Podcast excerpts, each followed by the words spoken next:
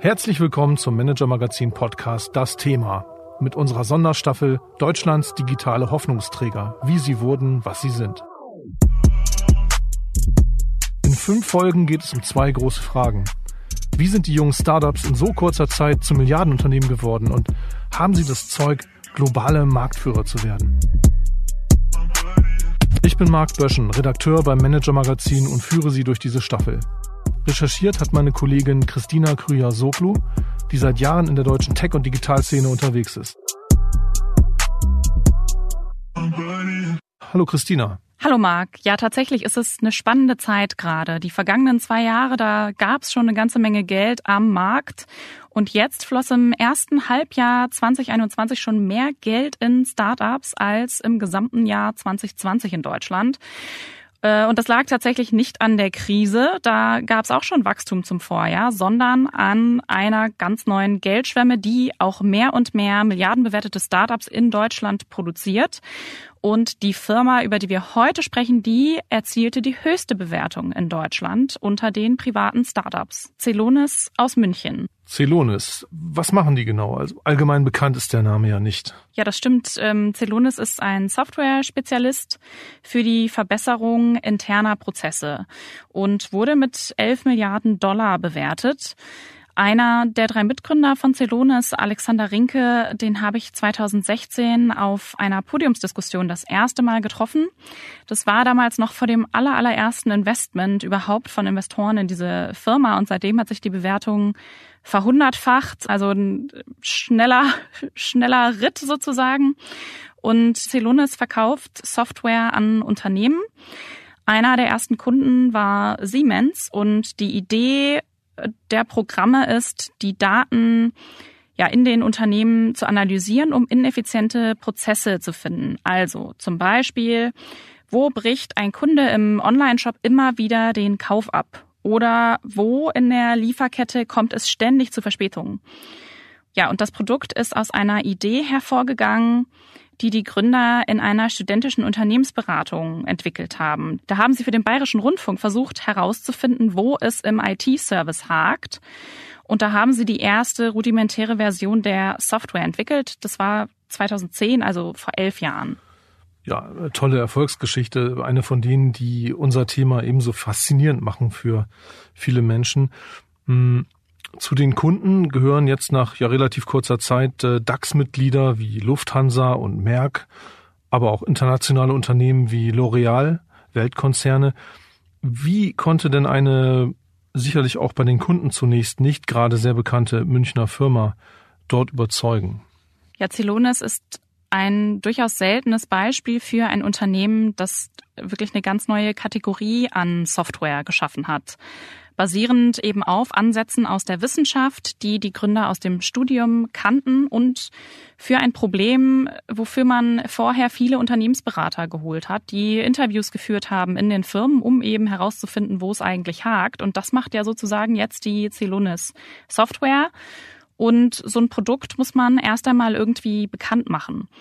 Und die Gründer hatten da Glück, dass sie mit Siemens ja schon ziemlich früh oder sehr früh, muss man sagen, einen namhaften Kunden hatten, der sie dann auch noch bei der Produktentwicklung unterstützt hat. Also die Gründer haben mir einmal erzählt, dass Siemens sie zum Beispiel gepusht hat, ihre Software noch an anderen Prozessen, wie zum Beispiel in der Fertigung, auszuprobieren und also nicht bloß Serviceabläufe abzubilden und sich darauf zu spezialisieren weil man da im Konzern eben gesehen hat, dass der Einsatz der Software äh, Geld sparen kann, ja, wenn die Prozesse effizienter werden. Und so konnten die Gründer dann an Siemens eben ausprobieren, äh, ja, und ihre Software anpassen, um sich sozusagen breiter aufzustellen. Und das konnte man natürlich dann nach und nach auch gut bei anderen Unternehmen präsentieren ist ja wohl ein durchaus bewährtes Verfahren, hat neulich auch mal der Gründer von IDS Share erzählt, dass Microsoft am Anfang stark mit IBM gewachsen ist, nicht? Äh, SAP wohl auch mit IBM und Siemens. Gleichwohl, die meisten Startups scheitern, zum Beispiel an der fehlenden Finanzierung, an operativen Problemen oder eben am Zugang zum Kunden. Stand Celonis zwischenzeitlich auch mal kurz vor dem Scheitern? Also, Hundertprozentig kann ich das nicht mit Ja oder Nein beantworten, weil ich nicht dabei war. Aber mein Eindruck ist, ähm, das ist auch das, was die Gründer zumindest sagen, dass der Aufbau verhältnismäßig stetig verlaufen ist, ohne jetzt die größeren Nahtoderlebnisse, die viele Startups irgendwie überwinden müssen. Äh, sicherlich aber knarzt es bei so großem Wachstum ja immer mal irgendwo. Ja, wenn man viele neue Mitarbeiter auf einmal einarbeiten muss. Das ist nie einfach und ja, aber ich glaube, so für diese Stetigkeit äh, bei Celonis findet man äh, die Gründe auch in der Geschichte der Firma. Also die Gründer haben eben einmal im Studium noch mit dem Aufbau angefangen oder ja dann kurz danach das Ganze gestartet. Da hat man nicht so viel zu verlieren. Ja, wenn es nicht klappt, sucht man sich halt einen Job. Und dann konnten sie sich am Anfang über ein Stipendium für Gründer finanzieren. Da springt zwar jetzt nicht so viel monatlich heraus, aber äh, wenn man mal so an sein Studentendasein zurückdenkt, dann ist ja eigentlich alles schon mal ein, ein Upgrade. Das hat auch Mitgründer Alexander Rinke mal, mal so mhm. ähm, formuliert, dass das dann schon ein Aufstieg war. Und was ihnen im Nachhinein durchaus geholfen hat, ist, dass niemand in die Firma investieren wollte. Man hat die Gründer für zu jung gehalten, um in diesem ja, Konzernbereich was reißen zu können. Sie mussten also ein Produkt aufbauen, das direkt einsatzbereit war und für das Kunden auch direkt bezahlen wollten. Das hat dann im Endeffekt natürlich eine extrem gute Ausgangslage ergeben, weil es funktioniert hat, sie zahlende Kunden hatten, sie tatsächlich Umsätze hatten und eben wachsen konnten. Aber ja, hören wir doch selbst, was äh, Bastian Dominacher, der Vorstandsvorsitzende zum Aufbau sagt. Virtuelle Happy Hours an einem Freitag im Sommer um 5 Uhr. Das klingt nicht wirklich happy. Geben Sie Ihren Mitarbeitern lieber das, was sie tatsächlich brauchen. Zum Beispiel Laptops mit Intel vPro im Ivo-Design. Die haben lange Akkulaufzeiten, besonders reaktionsschnelle Leistung und integrierte Sicherheitsfeatures, damit der Arbeitstag für Ihr Team wirklich besser wird. Weitere Informationen finden Sie auf intel.de slash worksbest. Bastian, schön, dass du heute bei uns bist und dich von mir ein wenig grillen lässt. Ähm, wir werden zusammen ja einen Blick in Celones Entwicklung werfen oder auch einen in die Zukunft wagen. Vor zehn Jahren hast du Celones gegründet, damals zusammen ja mit deinen Freunden Alexander Rinke und Martin Klenk. Und da warst du 26 Jahre alt. Heute ist dein Unternehmen 11 Milliarden Dollar wert und Investoren haben dir eine Milliarde Dollar anvertraut, damit ihr weiter wachsen könnt. Und ja, das macht Celonis zum wertvollsten Startup in Deutschland, wenn nicht sogar Europa. Ich frage mich natürlich, wenn man sich diesen Weg so anschaut, was denkst du eigentlich, wenn du auf dieses Jahrzehnt, muss man ja sagen, zurückschaust? Ja, Christina, erstmal vielen Dank, dass ich heute hier sein darf. Freue mich sehr auf uh, unseren gemeinsamen Podcast. Ja, und wenn ich da zurückblicke, das ist natürlich eine, eine ganz uh, spannende Reise und war, uh, wie man auf Englisch sagt, eigentlich ein Blur. Wir hätten uns das niemals gedacht, als wir damals gestartet haben. Ging ja damals los beim Bayerischen Rundfunk, als wir uns damit das erste Mal beschäftigt haben, eigentlich, was kann man aus diesen Prozessdaten machen und es dann umzusetzen. Und ich glaube, das waren einfach viele verschiedene Schritte, die über der Zeit gekommen sind. Die ersten Kunden, die das angewendet haben, dann wirklich auch zu sehen, es gibt diesen großen Bedarf eigentlich zu verstehen, wie Geschäftsprozesse ablaufen, wie man die mit optimieren kann.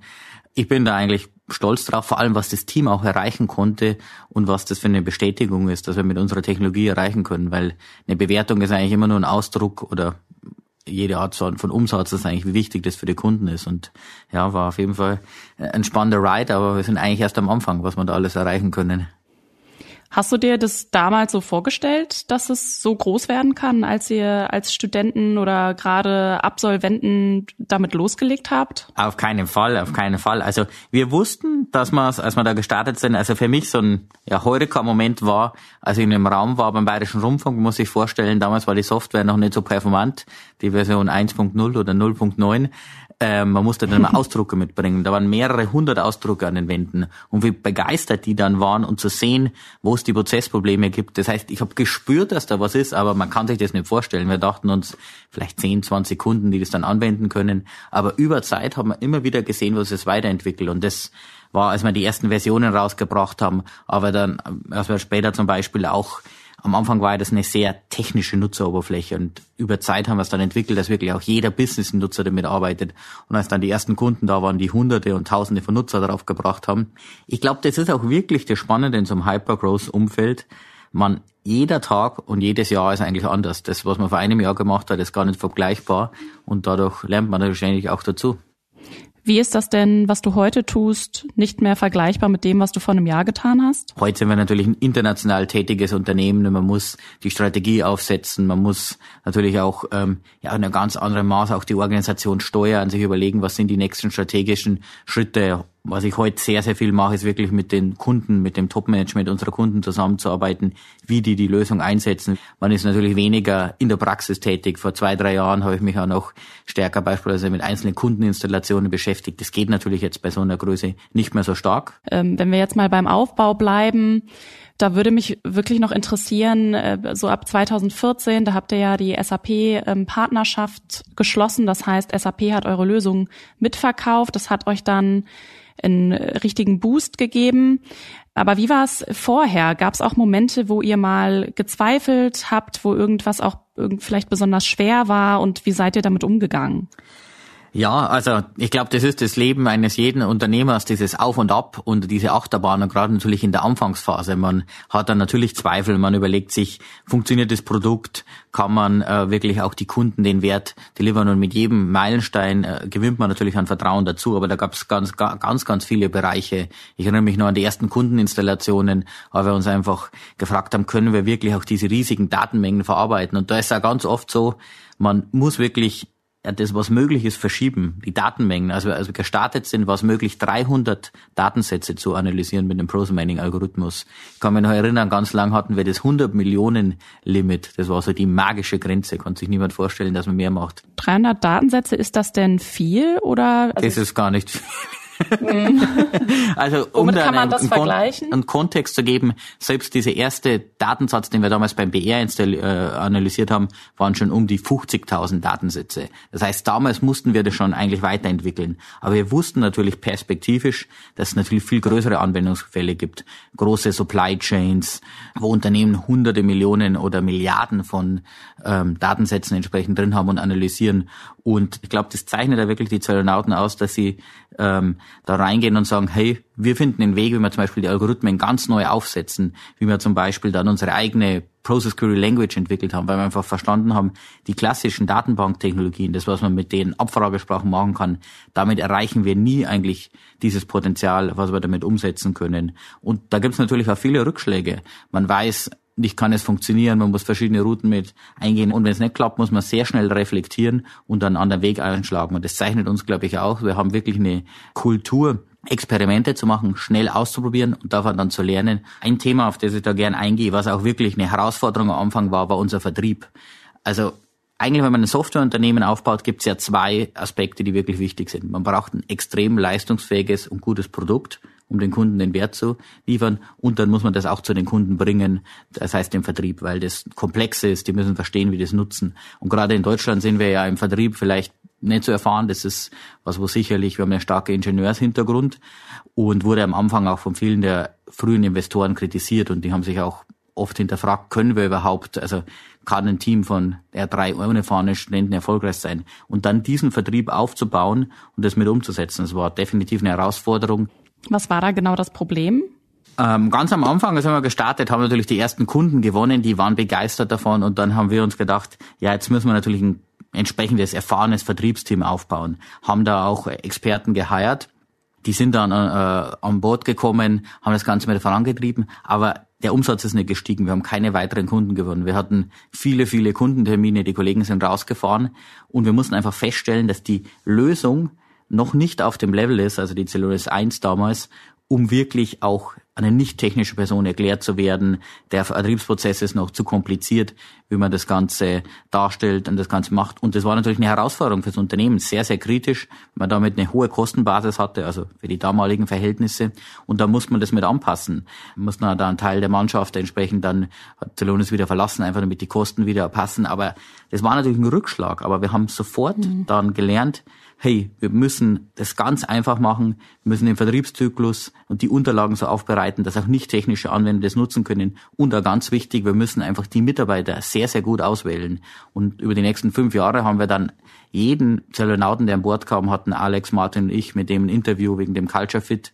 Das heißt, es war eine schmerzvolle Erfahrung, aber hat uns dann auf einem viel besseren ja, Pfad für die nächsten Schritte geleitet. Dein Mitgründer Alexander Rinke hat mal erzählt, dass ihr in dieser Zeit dann auch selber nochmal ins Auto steigen musstet und eure hunderttausenden Kilometer in Deutschland abgerissen habt, um die Software zu verkaufen. Wie hat sich das angefühlt? Ja, es war wie ein Wirbelwind, aber ich kann definitiv sagen, ich kenne jede äh, Autobahnraststätte in Deutschland und wahrscheinlich jeden Flughafen, den es in Europa gibt. Ich fand es eigentlich gut. Man war beim Kunden, es war natürlich anstrengend, herausfordernd, aber man lernt natürlich auch unglaublich viel und es gibt einem auch so viel Basis dann, die man später in das Produkt einfließen lassen kann, wie man das Ganze mit aufsetzt. Und ich würde es nicht missen wollen, aber es war definitiv eine Herausforderung, weil wir waren so viel unterwegs, waren bei so vielen Kunden vor Ort und das ist natürlich ein emotionales Auf und Ab in den verschiedenen äh, Projekten. Entscheidet sich der Kunde dafür, wird es Ganze, dann geht es los, und gerade wenn natürlich auch das Unternehmen und die Zukunft davon abhängt, aber äh, war auf jeden Fall äh, ein heißer Ritt damals. Was bewirkt äh, das denn in einem oder welche Charaktereigenschaften muss man haben, damit man das überhaupt durchhält und das einen nicht überwältigt? Das kann ja wahrscheinlich auch nicht jeder. Ja, also das ist, glaube ich, ein ganz, ganz wichtiger, äh, also man kann in so einem High-Growth-Startup-Umfeld sehr, sehr viel lernen, aber es gibt auch die Herausforderung. Es gibt eine hohe Ambiguität. Dinge ändern sich ständig und das muss man einfach auch damit äh, mental klarkommen. Und ich glaube, man darf nicht aufgeben. Man muss Rückschläge einfach nur als eine Chance sehen, das nochmal besser zu machen, das weiter damit umzusetzen. Ich glaube, die beiden Dinge, das ist auch was, was wir gelernt haben, wenn äh, Mitarbeiter an Bord kommen, die müssen sich da mental damit auch wohlfühlen. Man kann da an sehr, sehr spannenden Themen arbeiten, große Herausforderungen auf einem sehr hohen Senioritätslevel. Viele unserer Kollegen, die haben nach wenigen Monaten Kontakt mit Vorständen von unseren Kunden, aber das ist natürlich auch eine hohe Herausforderung und ich glaube, es ist für denjenigen was, der wirklich in dieses ähm, ja, Umfeld reinspringen will, aber er muss ja auch der, der Rahmenbedingungen bewusst sein. Das natürlich leicht gesagt. Jetzt in eurem Fall seid ihr drei Gründer, die schon über zehn Jahre da zusammenarbeiten. Das ist ja auch ziemlich selten, ne? dass das so lange klappt, dass man sich nicht streitet, also oder zerstreitet, dass jemand aussteigt, keine Lust mehr hat. War das einfach Glück, dass ihr drei da resistent genug seid oder euch dazu entschlossen habt oder woran liegt das, äh, dass ihr als Management-Team so lange durchhaltet? Ich glaube, das Team ist unglaublich wichtig, aus dem einen Grund vor allem, dass man natürlich Spaß hat bei der Arbeit und auch die richtigen Entscheidungen trifft. Wo wir eigentlich davon profitieren ist, glaube ich, warum das so gut funktioniert ist, dass wir ein sehr hohes Vertrauensverhältnis haben und auch sehr komplementär ausgestaltet sind. Jetzt ist heute das Management-Team sind nicht nur Martin, Alex und ich, sondern natürlich unser ganzes Executive-Team.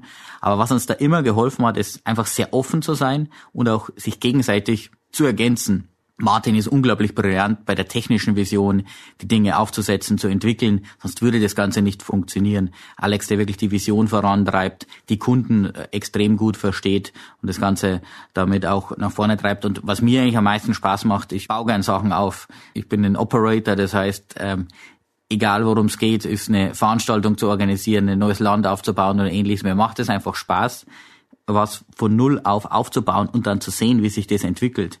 Das ist eigentlich das Schönste, wenn man sieht, man war vor zwei, drei Jahren zum Beispiel in einem Land vor Ort, zum Beispiel Russland als Beispiel, haben wir die ersten Kunden gewonnen und dann ist da wirklich eine ganze Community erstanden. Hunderte, Tausende von Leuten, die dann einfach auch jeden Tag damit arbeiten, die Events durchführen und man sieht diesen, ja, diesen Butterfly-Effekt, wie sich was weiterentwickelt. Und ich glaube, das hat uns da wirklich geholfen. Uns macht das großen Spaß und wir haben eine sehr langfristige Vision. Wenn man sich unseren Markt betrachtet, wir haben nicht mehr ein Prozent des potenziellen Markts erschlossen und wollen das auch über die nächsten 20, 30 Jahre gemeinsam vorantreiben.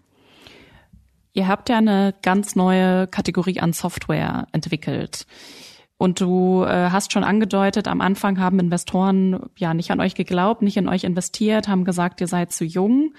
Was ja eigentlich ganz interessant ist, weil wenn man in der Zeit auf andere Firmen schaut, da waren die Gründerinnen und Gründer ja ähnlich jung.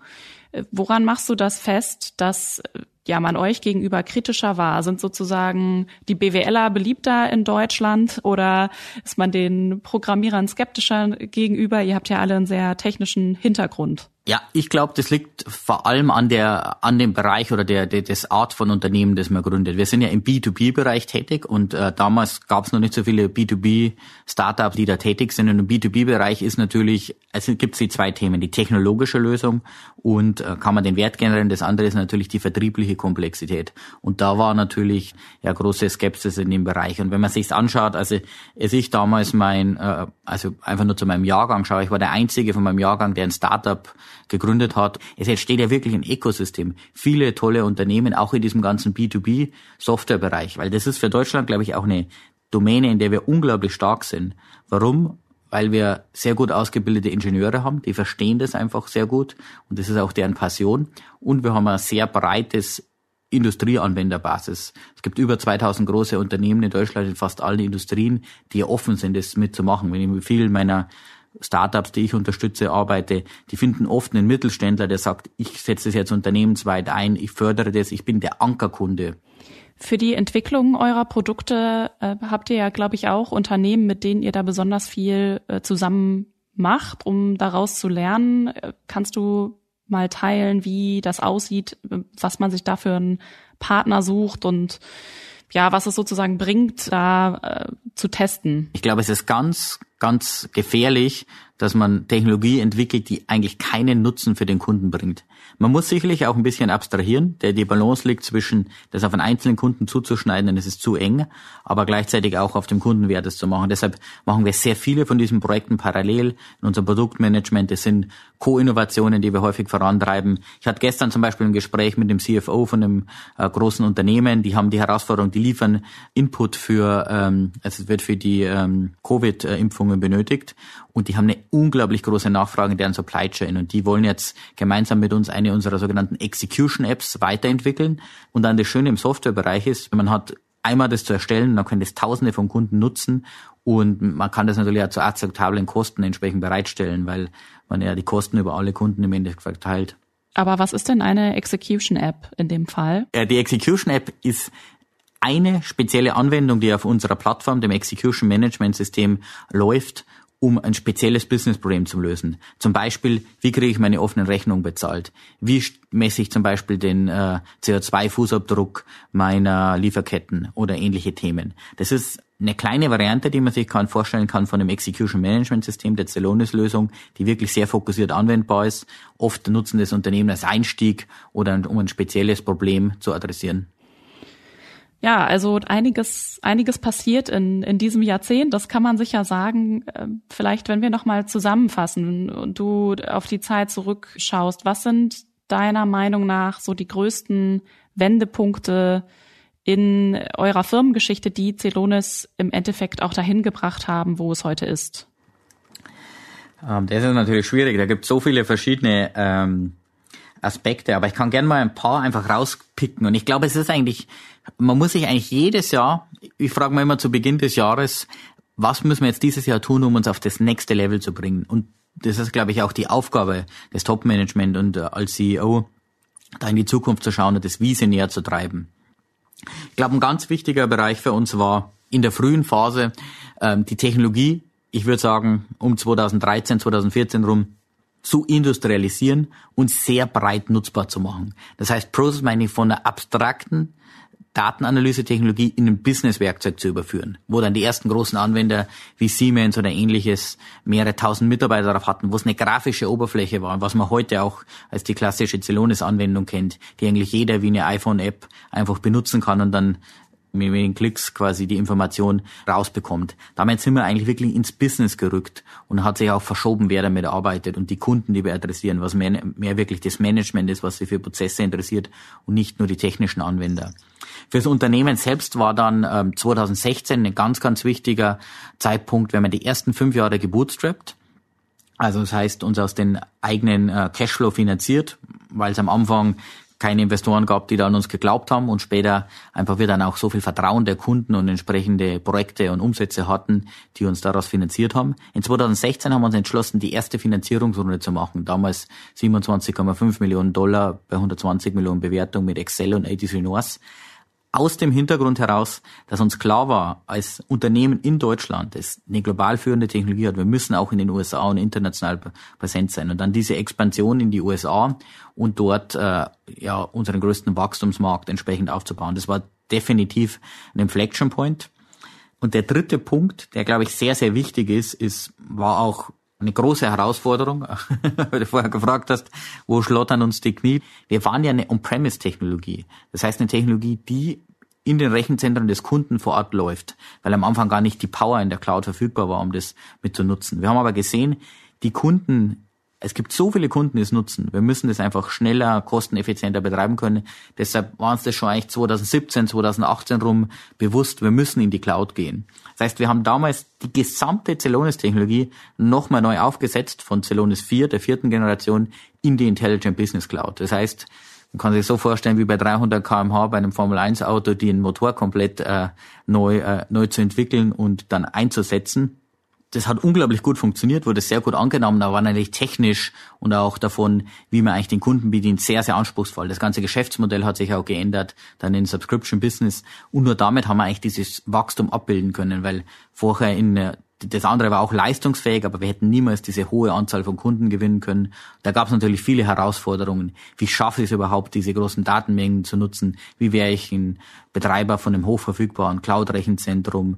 Wie bediene ich die Kunden in so einem Umfeld? Das war, glaube ich, einer der Schritte und jetzt ähm, im Oktober im letzten Jahres das Execution Management System. Wirklich eine Kategorie zu erschließen, die ein immenses Potenzial hat, mit über 70 Milliarden äh, jährliches Marktpotenzial, das uns einfach den Runway gibt, eines der größten Technologieunternehmen weltweit über die nächsten 10, 20 Jahre zu werden.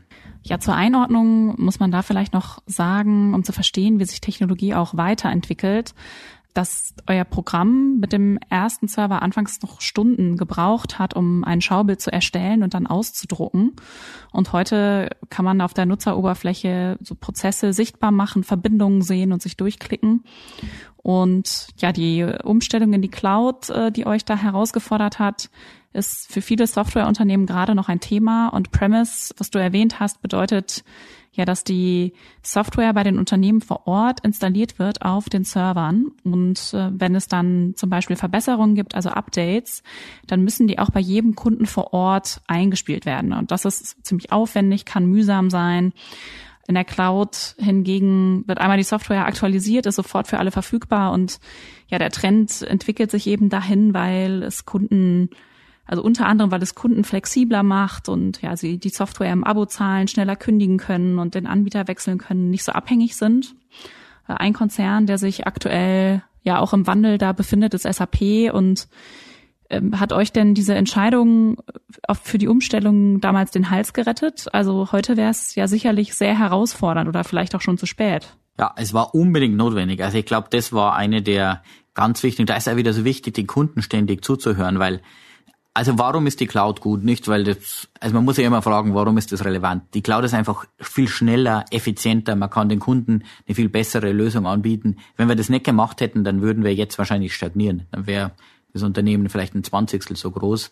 Das heißt, war ein unglaublich wichtiger Schritt und es ist natürlich umso leichter, je ähm, kleiner man ist, man auf eine installierte Basis hat, aber also alle diese Schritte, die wir vorher aufgeführt haben, sind, glaube ich, solche Inflection Points, die wenn man richtig macht, also wo man eigentlich ein sehr hohes Risiko eingeht, wo quasi das ganze Unternehmen oder ein erheblicher Teil davon äh, ins Risiko geht, aber wenn man es richtig macht, ein unglaublich weiteres Potenzial fürs Unternehmen und für die Kunden sich erarbeitet. Und deshalb bin da sehr dankbar, aber ich habe auch meinen Respekt. Also wenn ich da dran denke an die Zeiten, als wir es am Anfang gemacht haben, da muss man, es war alle Technologie von neu entwickeln. Ist natürlich auch super, weil wir jetzt unser Technologiestack ist ja total frisch. Der ist ja vor zwei, drei Jahren eigentlich komplett neu mit aufgesetzt worden und der gibt uns natürlich eine sehr, sehr ja, gute Basis für weitere Innovationen. Hier ein Hinweis des Werbepartners, der neuen Allianz Lebensversicherung. Die bietet euch für eure Altersvorsorge attraktive Renditechancen und gibt gleichzeitig Stabilität und Sicherheit. Dafür hat die Allianz ihre Kapitalanlagen zukunftsfähig aufgestellt. Sie investiert weltweit und mit Blick auf Nachhaltigkeit, etwa in Wind- und Solarparks oder den öffentlichen Nahverkehr, damit am Ende mehr für euch drin ist. Lasst euch beraten zur neuen Allianz Lebensversicherung, persönlich oder digital. Infos auf allianz.de slash mehr drin. Hier ein Hinweis des Werbepartners Fidelity International. Informieren Sie sich umfassend über aktuelle Tendenzen in der Finanzwirtschaft mit dem Fidelity Kapitalmarkt Podcast. Der Kapitalmarktstratege Carsten Röhmheld analysiert die aktuelle Marktsituation und zeigt die Potenziale von morgen auf. Von den Kosten der Energiewende über die deutsche Industrie nach den Lockdowns bis zum Thema Inflation. Mit exklusiven Gästen und Experten für unterschiedliche Blickwinkel. Jetzt reinhören in den Fidelity Kapitalmarkt Podcast. Da merkt man schon, wie schnelllebig der Bereich sein kann, wie viel sich verändert. Wie will Celonis denn verhindern, dass ihr Produkt rasch von einem anderen innovativen Unternehmen verdrängt wird? Also die Frage nach den Einstiegsbarrieren, was Warren Buffett so gern den Burggraben nennt. Was ist der bei Celonis? Ja, Sebastian Luminacher hat im Interview etwas erwähnt, was er Execution Management System nennt. Und das ist auch das, worauf Celonis seine Zukunft wettet. Also das Geschäft des Startups ist ja gestartet mit der Prozessanalyse. Da haben sie zehn Jahre lang jetzt Daten ausgewertet und Daten gesammelt und daraus definiert, wie besonders gute Prozesse aussehen. Und diese neue Maschine, die soll jetzt automatisch Prozesse überwachen und auch automatisch eingreifen, um Ineffizienzen zu vermeiden. Also es soll alles intelligenter und effizienter gesteuert werden. Intelligenter und effizienter, das wären wir natürlich alle gern und das klingt immer gut, aber natürlich versprechen gerade das ja auch viele Konkurrenten oder nicht? Ja, in der Tat. Also allein schon SAP baut sich gerade eine Lösung und hat dazu den Celonis-Wettbewerber Signavio gekauft, angeblich für eine Milliarde Euro. Wie das Produkt nun am Ende aussehen wird, dazu kann man noch nicht so viel sagen, da es noch nicht fertig ist. Daneben gibt es noch Konkurrenten wie UiPath, ein großes Unternehmen aus Rumänien, das jüngst an die Börse ging und ja auch eine, einige kleinere Spieler. Noch hat Celonis da laut der Analysten-Rankings die Nase vorn. Äh, Gartner schätzt etwa, dass Celonis bis zu 80 Prozent Marktanteil hält. Natürlich aber wurden auch schon immer wieder Spitzenreiter überholt. Ja, eine falsche Entscheidung reicht da oder eine schlecht umgesetzte. Wie Bastian Numi nachher etwa erwähnt hat zu der Umstellung auf die Cloud, ja, hätten sie das verkannt, dann würde das Geschäft jetzt wohl stagnieren so schnell kann es gehen, dann, äh, wenn man so einen großen Trend verpasst. Sie haben ihn nicht verpasst, also zurzeit äh, läuft es noch. Was würdest du sagen, wie groß kann Celonis denn werden? Ja, dazu hat Bastian Numi nachher mir auch ein paar Antworten gegeben. Und ich muss noch vorweg äh, sagen, dass ich in der Diskussion eine zu niedrige Umsatzschätzung nenne. Ich habe da nochmal nachgerechnet und ja, anhand der Zahlen, die Celonis äh, veröffentlicht hat, eben leider keine genauen Umsatzzahlen, sondern irgendwann nur noch Wachstumsraten, müsste der Umsatz eigentlich mittlerweile bei ungefähr rund vielleicht 500 Millionen US-Dollar liegen. Ja, da können wir jetzt vielleicht einen Blick in die Zukunft werfen. Das ist ja ein ganz guter Punkt äh, mit der frischen Basis. Also ihr seid bewertet, wir haben es gesagt, mit 11 Milliarden Dollar. Äh, wie viel setzt ihr denn eigentlich um und wie groß könnt ihr noch werden? Wir sind ein privates Unternehmen, das heißt, wir veröffentlichen nicht unsere Umsätze. Ich glaube, die sind auch im Vergleich zu dem, was wirklich machbar ist, obwohl wir sehr, sehr stark wachsen im dreistelligen Bereich Jahr für Jahr, noch vergleichbar gering, weil der Markt, den wir eigentlich adressieren oder das Problem, das wir angehen, ist, die Unternehmen, wir nennen das die Execution Gaps, die Unternehmen haben eine sehr große, ja, wirklich Abweichung oder Lücke zwischen wie sie heute ihre Prozesse abwickeln und was eigentlich ihr Ziel davon ist. Also wenn man sich einfach mal anschaut, im Bereich der fertigen Industrie, die Liefertreue, wie pünktlich und äh, mit der richtigen Menge können die ihre Kunden beliefern. Wir haben da mal eine Studie durchgeführt und die Besten schaffen das bei 90, 95 Prozent. Der Durchschnitt liegt aber nur bei 40 Prozent. Und genau diese ja, Corporate Inefficiency, diese hohe Anzahl an Komplexität und Prozessproblemen, das ist ein nahezu unendlich großes Problem. Über 20 verschiedene Industrien, über Tausende von verschiedenen Unternehmen. Und das spiegelt natürlich auch seine Bewertung wider, weil ein Investor sich ja eigentlich anschaut, was kann die potenzielle Marktgröße sein, wo entwickelt sich das mit rein. Und da haben wir Großes vor und ich glaube, können wir noch viele, viele weitere Kunden und damit auch Umsatz gewinnen. Also wenn ich das so nachrechne, würde ich auf irgendwas zwischen so 200 und 300 Millionen Dollar Umsatz kommen. Äh, bin ich da ganz verkehrt äh, mit? Also wenn ich quasi hochrechne aus den Zeiten, aus denen ihr äh, uns solche Zahlen noch verraten habt, Ähm, das ist ja schon äh, nicht mehr gering im Sinne von, wann ihr angefangen habt, eure Produkte zu verkaufen. Wir haben definitiv ein signifikantes Umsatzlevel und äh, wie gesagt, da können wir leider nicht äh, kommentieren, hat man natürlich dann mit einer größeren Investorenbasis mehr Restriktionen, aber man kann natürlich gewisse Berechnungen anstellen. Na gut, dann nehme ich das jetzt so hin. Ähm, ihr äh, expandiert ja sehr stark, auch also die USA seid ihr schon vor ein paar Jahren angegangen. Jetzt geht's nach Japan, was ja sicher kulturell auch noch mal ganz anders ist. Was sind denn da die größten Herausforderungen?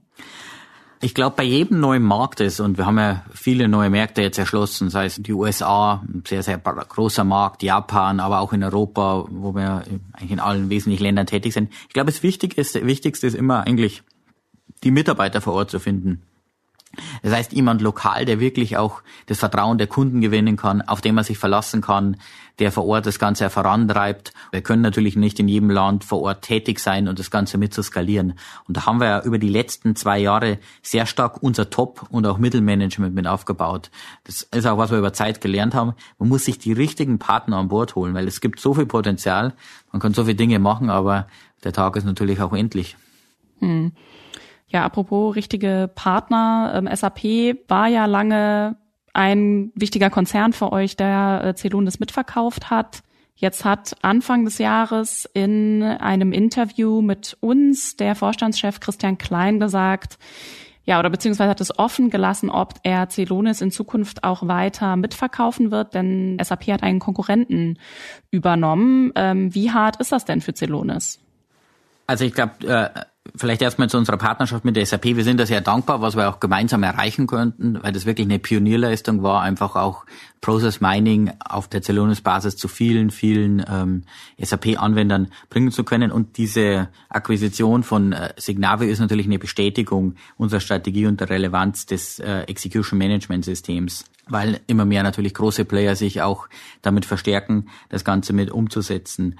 Und für uns ist das äh, kein relevanter Schlag. Wir haben über die letzten Jahre, da wir das natürlich antizipiert haben, schon den Anteil sehr stark reduziert, der noch der SAP-Umsatz unseres Geschäfts ist. Und ich glaube auch, wenn man sich aus Kundenperspektive das anschaut, ist es ganz wichtig, dass ein Process Mining und Execution Management System Hersteller agnostisch ist. Das heißt, sie wollen ja verschiedenste Quellsysteme anbinden oder, um es einfach zu sagen, wie die Schweiz zu sein, also ein unabhängiges System zu sein. Deshalb haben wir auch nicht das Ziel, wirklich von haben das auch von Anfang an kategorisch aufgeschlossen, von dem Quellsystemhersteller übernommen zu werden oder da, wir wollen Partnerschaften eingehen. Aber das Versprechen an unsere Kunden ist, wir sind unabhängig, wir können alle der Datenquellen analysieren und geben auch dann unabhängige Empfehlungen. Geht ihr denn davon aus, dass die Konkurrenz jetzt generell im Markt stärker wird? Also wenn eine Kategorie wächst und wenn man die mit aufbaut, und das haben wir ja gesehen, einerseits im Process Mining, wo wir immer noch mit 80 Prozent der absolute Marktführer sind, wenn man sich zum Beispiel auf Gartner bezieht, dann wird über Zeit immer mehr Konkurrenz auch mit reinkommen. Und das ist ja auch gut, weil die Herausforderung ist wirklich die Awareness. Der Großteil der potenziellen Kunden kennt noch nicht die Technologie, aber sind ambitioniert genug, uns da dem Wettbewerb zu stellen. Woher kommt denn jetzt euer Neugeschäft? Du meinst aus geografischer Sicht oder aus Anwendungsfällen oder? Also du hast ja gesagt, dass es jetzt oder dass ihr es bereits reduziert habt, sozusagen im Verhältnis, was über SAP kommt. Äh, da interessiert mich eben, was sind jetzt die Kanäle? Ah ja, wir, also wie gewinnen wir denn eigentlich Kunden und wie arbeiten wir mit denen? Wir haben ja mittlerweile ein großes eigenes Vertriebsteam und wir haben auch ein sehr starkes Ökosystem, also eine breite Menge von Partnern, die mit uns zusammenzuarbeiten. Wir haben zum Beispiel Anfang des Jahres eine große Partnerschaft mit IBM abgeschlossen, wo jeder Consultant von IBM über 10.000 hier in dem Fall Celonis auf dem Desktop haben, aber auch viele weitere Partner, die mit uns äh, zusammenarbeiten, Firmen wie KPMB, PwC. Wir sehen da eine sehr, sehr starke Nachfrage, sowohl von den Endkunden, aber auch aus dem Consulting-Bereich. Und dadurch kommt natürlich eigentlich das Volumen mit rein. Ihr habt auch eine Partnerschaft mit Microsoft geschlossen, mit der Cloud Azure. Was bedeutet die in dem Kontext? Ja, das ist ganz wichtig. Und zwar unser Versprechen wirklich an den Kunden ist ja, dass wir alle relevanten Technologieplattformen bestmöglich abdecken und auch die richtig wichtigen Beratungspartner einfach.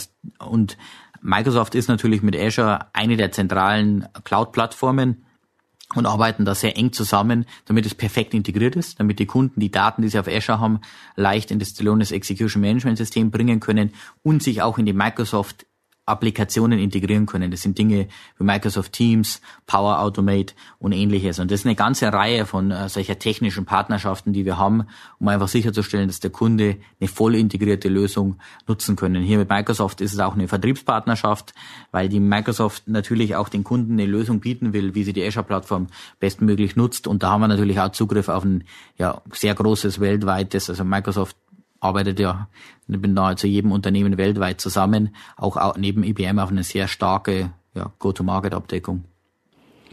Ja, da bleibt uns am Ende noch die große Frage, was euer Wunschszenario für Celonis. Geht ihr bald an die Börse? Werdet ihr gekauft? Was können wir da erwarten? Also unser Fokus ist wirklich darauf, jetzt dieses hohe Wachstum und die Nachfrage nach dem Execution Management System abzudecken und auch technologisch diese Vision weiterzuentwickeln. Deshalb haben wir auch diese Finanzierungsrunde abgeschlossen. Das war eine direkte Reaktion auf die ja, hohe Nachfrage nach dem Execution Management System, weil ich glaube, als Unternehmer muss man da wirklich, im Englischen sagt man Double Down. Man muss dann die Ressourcen auch bereitstellen, das mit umzusetzen. Und unsere Vision ist einfach langfristig alle relevanten Kunden und Prozesse weltweit mit abzudecken. Und alles andere muss sich wirklich davon ableiten, wie man da vorgeht, was für weitere Themen im Bereich Finanzierung, Kapitalmarkt oder ähnliches erfolgen werden. Gerade geht ja jeder an die Börse, der irgendwie kann. Deswegen fragen sich natürlich viele Leute auch, ob das eben für Celonis jetzt in Frage kommt. Wir haben ja das Schöne, dass wir jetzt wirklich sehr gut finanziert sind und damit uns natürlich auch wirklich dafür entscheiden können, an die Börse zu gehen, wenn es wirklich Sinn macht. Es kann natürlich eine sehr attraktive Option sein, aber aktuell fokussieren wir uns wirklich auf den Ausbau des Geschäfts. Und eine Übernahme, kommt das für euch in Frage, euch kaufen zu lassen? Also das schließen wir aus, weil wir wirklich unabhängig bleiben wollen, unseren Kunden wirklich diese Schweiz der Datenanalyse wirklich zu bieten und agnostisch damit aufzugehen und auch einfach, weil uns das so großen Spaß macht und wir das wirklich langfristig mit aufbauen wollen. Das heißt, das ist nichts, was wir ins Auge fassen. Dann bleibt es auf jeden Fall spannend, was als nächstes kommt. Ich sage vielen Dank für die Zeit. Ja, danke. Super. Haben mich wirklich gefreut und bis bald. Bis bald. Celonis Aufstieg ist ja auf dem Rücken von SAP gelungen. Wie glaubwürdig findest du es da, dass die Trennung jetzt angeblich nicht schmerzt? Ja, das ist eine gute Frage, die ich mir auch stelle. Welcher Anteil des Umsatzes zuletzt auf den Vertrieb via SAP zurückging, das verrät Celonis nicht. Ähm, ich finde es glaubwürdig, dass man die Trennung antizipiert hat. Nach unseren Informationen wollte SAP Celonis sehr gerne übernehmen, als es noch bezahlbar war und die Gründer wollten aber nicht verkaufen. Und sicherlich konnten sie sich da denken, dass SAP sich ja im Wettbewerb umsehen wird. Äh, Signavio hat auch enge Bande zu SAP und dem Hasso-Plattner-Institut in Potsdam. Ähm, ja, gleichzeitig hat Celonis neue Partnerschaften mit äh, IBM, Microsoft und so weiter. Und ich denke, Investoren hätten diese hohe 11 Milliarden Bewertung auch sicherlich nicht gezahlt, wenn es da irgendwie signifikante Einbrüche gegeben hätte. Im Gegenteil, das Unternehmen muss eigentlich da schon weiter auch starkes Wachstum zeigen. Es gibt ja auch einen Trend, der für einen unabhängigen Anbieter wie Celonis spricht. Also wir hören ja von Managern großer Unternehmen, dass die sich mittlerweile etwas sorgen wegen ihrer großen Abhängigkeit von SAP oder Oracle und dass die eben etwas unabhängiger von denen sein möchten und gern Spezialisten wie Workday, Salesforce oder möglicherweise eben auch Celonis einsetzen. Nochmal eben zu Celonis. Du kennst das Unternehmen ja schon länger. Ähm, was war denn, sagen wir mal, eine neue Erkenntnis, eine weitere für dich aus dem Gespräch mit Co-Vorstandschef Nominacher. Ja, also das Argument, dass ein Prozessanalyseanbieter unabhängig sein sollte, das finde ich durchaus einleuchtend. Ja, es klingt schon logischer, dass ich meine Prozesse von einem Dritten durchleuchten lassen möchte, der mir dann auch unabhängig Ver Verbesserungsvorschläge macht. Allerdings bleibt ja die Frage, wie unabhängig ist man wirklich, wenn man Vertriebspartnerschaften dann mit Microsoft, aber nicht mit SAP unterhält, ja. Ja, da sieht man, wie schwierig es ist, nicht? Also Microsoft kriegen viele Unternehmen wahrscheinlich ebenso schwer aus ihrer IT raus wie SAP oder Oracle.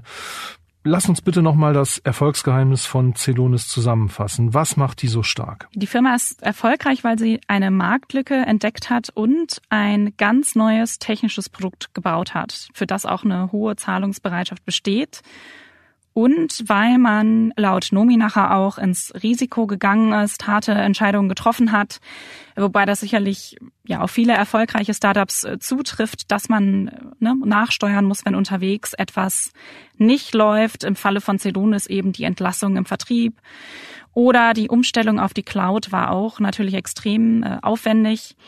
Und äh, Celonis ist erfolgreich, weil die Gründer mittlerweile ein sehr erfahrenes Management um sich herum geschart haben, das sich mit dem Großmachen einer Firma auch wirklich auskennt und ja, das quasi nicht durch ihr eigenes Ego blockiert haben.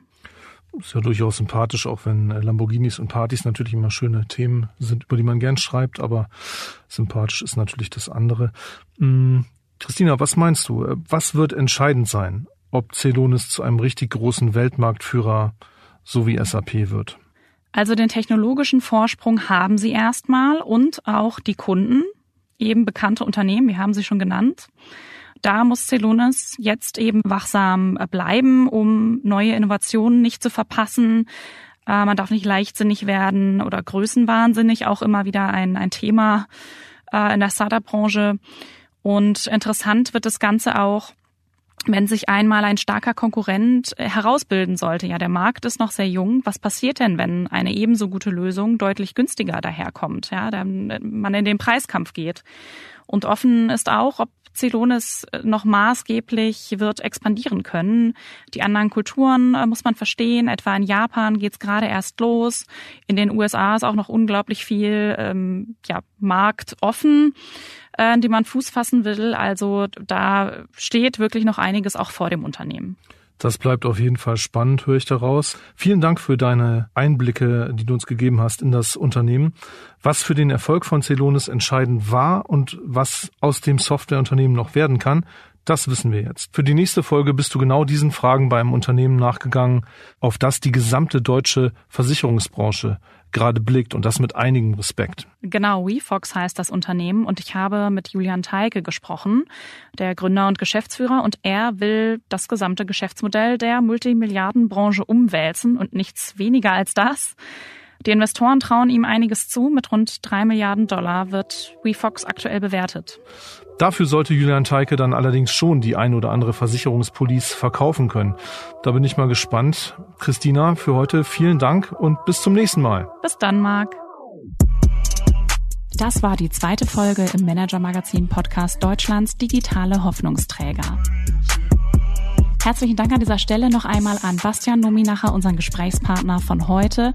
Liebe Zuhörerinnen und Zuhörer, schön, dass Sie dabei waren. Kommende Woche geht es weiter. Produktion und Musik von Philipp Fackler, Moderation von Marc Böschen und mir, Christina Kiriasoglu.